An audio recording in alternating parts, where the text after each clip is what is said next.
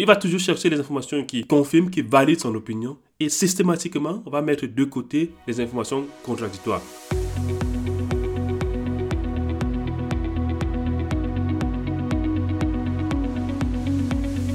Salut à tous, je m'appelle Joël et bienvenue sur le podcast Mes finances et moi. Ulrich, le co-auteur du podcast et moi pensons que parler des finances privées permet de dépenser moins, épargner plus et mieux investir. Dans ce podcast, nous échangerons avec vous comment mieux gérer vos finances vous-même et sans l'aide de personne.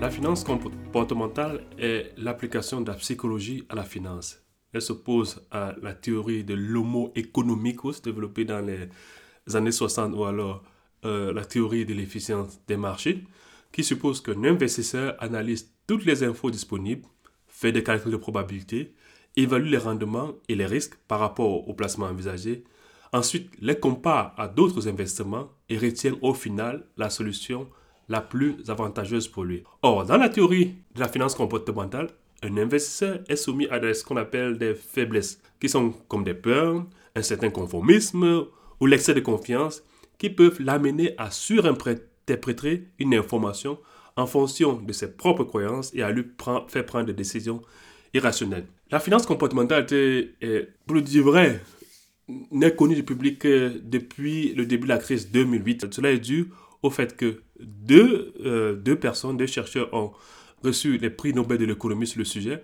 Il s'agit de Richard Thaler et de Daniel Kahneman. Richard Thaler a reçu son prix Nobel de l'économie en 2017 et Daniel Kahneman en 2012 sur les travaux euh, sur le sujet, sur la finance comportementale. Je vous recommanderai ce livre-là de Daniel Kahneman que, que j'aime bien, Thinking Fast and Slow. Ça, c'est un best-seller. Je l'ai acheté, je l'ai aussi acheté, je l'ai lu. Et ça explique beaucoup de choses le livre en lui-même ne parle pas seulement de la finance, mais ça parle en fait de comment notre cerveau fonctionne et comment euh, nous essayons, nous sommes assez souvent irrationnels, alors qu'il y a assez d'éléments euh, qui nous permettraient d'être rationnels dans nos prises de décision. Je vous le recommande fortement, ce livre-là, Thinking Fast and Slow. Alors, les biais cognitifs, c'est-à-dire ces influences-là, ça nous bloque le raisonnement. Par exemple, lorsqu'il s'agit d'investir, Parfois, vous allez écouter, je vais prendre le contexte africain, pas seulement dans le contexte africain, mais généralement dans le, commun des mortels, c'est un peu plus ancré, à mon avis, un peu plus africain. Là, vous allez souvent dire que investir à l'immobilier, c'est un investissement sûr. Or, de principe même, un investissement ne peut pas être sûr. Un investissement sûr n'existe pas. Donc, lorsque j'entre parfois en conversation dans mon cercle d'amis, et, je sais qu'il y a beaucoup de personnes qui, se lancent, loin de moi de vouloir faire du bashing de l'investissement immobilier, je pense que à côté ou bien en parallèle ou bien à la place de selon chacun, c'est l'un des meilleurs moyens de se créer du patrimoine. Mais pour cela, il faudra que vous fassiez bien vos devoirs. Hein. C'est pas comme si investir à l'immobilier, même en faisant la, prenant la plus pire des décisions, vous allez vous en sortir. C'est pas parce que votre immobilier est toujours, votre bâtiment ou votre maison est toujours là que forcément ça a été euh, un investissement euh, rentable. Donc on revient donc sur le sujet.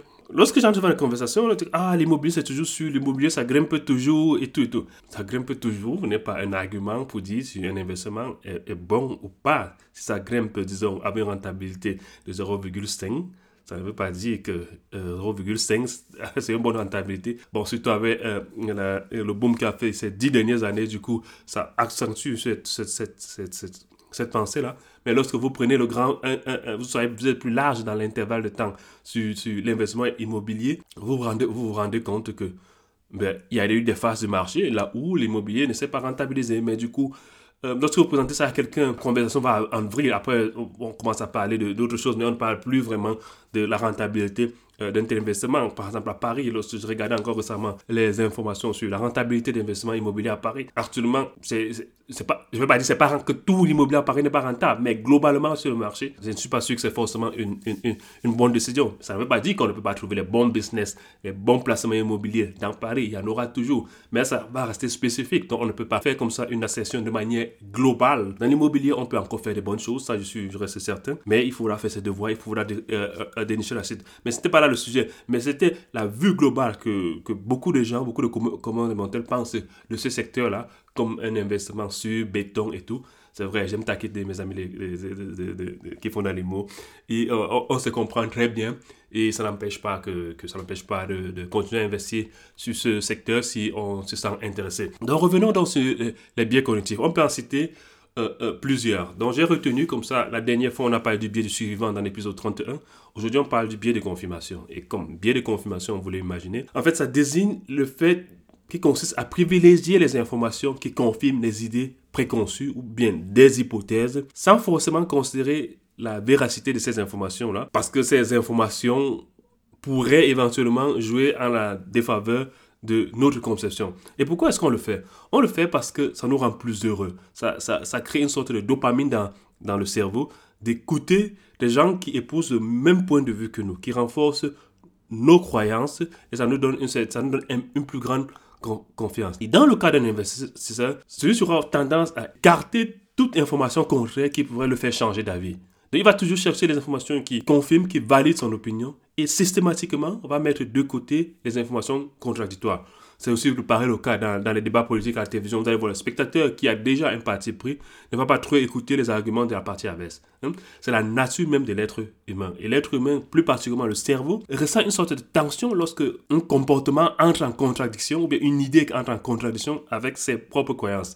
Donc il va chercher à se mettre en harmonie avec lui-même et ignorer des informations qui pourraient être en conflit avec ses propres idées afin si on comme ça, de préserver une certaine stabilité mentale. Le biais de confirmation va amener comme ça les investisseurs à ignorer les indices que leur stratégie les conduit à perdre. Ils vont surévaluer l'information qui consiste, qui confirme leurs croyances ou sous-estiment l'importance de ces informations euh, discordantes. Cela peut également se traduire par une concentration excessive. C'est-à-dire qu'on va plus investir sur un truc parce qu'on aime, on aime un certain titre, si on peut dire ça comme ça, et on va moins diversifier. Et plus dangereux encore, c'est qu'en finance comportementale, il y a ce biais de dissonance cognitive. Hein. C'est un peu comme une sorte de schizophrénie par lequel l'investisseur fait un déni de la réalité. Par exemple, on va dire un pôle décide par exemple d'acheter, d'investir dans tel ETF sur les technologies plutôt que tel autre. Donc, ce pôle-là, on va rapidement être convaincu qu'il a fait le meilleur investissement, hein, qu'il a pris la meilleure décision. Et il va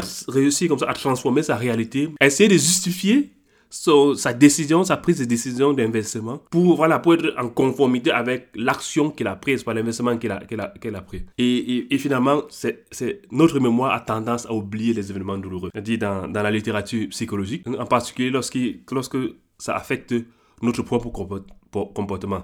Donc, on va voir une sorte de mémoire sélective et en finance comportementale, ça se traduira ainsi, on va acheter, on va oublier les mauvais investissements qu'on a fait, on va essayer d'oublier ça et, qui nous ont, ces mauvais investissements qui nous ont conduit en, perte. Et on pourra plutôt essayer de se concentrer sur, dire quoi, les bons investissements qu'éventuellement on a fait. Hein, donc, en clair, notre cerveau ne retient, va retenir que ce qui l'arrange afin de préserver notre image, surtout dans le cas où on s'est dit qu'on était spécialiste ou bien on s'est, surévalué, on a surévalué ses propres compétences. Et avec le temps, notre mémoire va s'habituer à cette, à cette manière de faire là. Et on va se dire que, ah bon, en fait, c'était un manque de chance, quoi. Alors qu'il y avait assez d'indices pour éventuellement nous faire comprendre que un investissement n'était pas forcément le bon, quoi. Oh, mais comme on a toujours cherché les informations pour confirmer nos croyances, notre conception, on va rester là et, ignorer, ignorer beaucoup de choses, beaucoup d'indices qui nous auraient mis la puce à, l'oreille. Il faut le dire, personne n'est à l'abri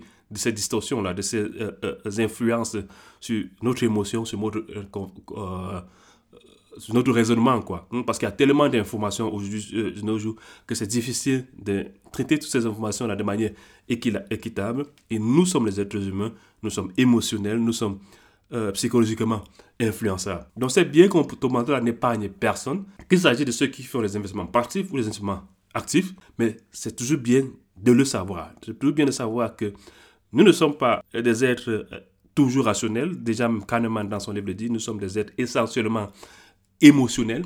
Et lorsqu'on est conscient de cela, ce serait bien de savoir que qu'est-ce qui peut m'influencer et éventuellement entrer toutes ces réflexions-là dans sa manière d'agir, dans sa manière d'investir. Hein, afin de ne pas être trop biaisé, il, faut, il, faut, il faut connaître ce genre d'influence, ce genre, ou bien ce genre de biais qui peuvent nous, nous influencer. Et je reviens encore, comme vous le savez, j'aime bien les ETF, ce véhicule des ETF là. Un ETF, je prends un ETF, euh, un ETF, un indice monde comme le MSCI World, c'est plusieurs entreprises. Donc je n'ai pas besoin d'être amoureux d'un titre pour savoir investir. Ça investit dans, c'est à peu près 1600 entreprises. Quel est le titre que j'aime, que je n'aime pas? Quelle est la pondération par rapport à cela? Je n'ai pas d'influence dessus. Donc, du coup, ça fait une sorte de barrière pour me filtrer, d'avoir, à cause de, l'émotion, pouvoir prendre des décisions. Je diversifie directement, je ne concentre pas mes investissements sur un actif bien précis. Donc, j'espère que vous avez aimé cette courte épisode sur la psychologie, sur les finances comportementales. Si vous l'aimez, faites-moi un commentaire, ça me fait plaisir peut-être comme ça de chercher encore comme ça quelques, quelques petits sujets autour de la finance comportementale, parce que c'est important, parce que l'investissement a beaucoup, énormément à voir avec notre comportement. C'est la nature même de l'être humain.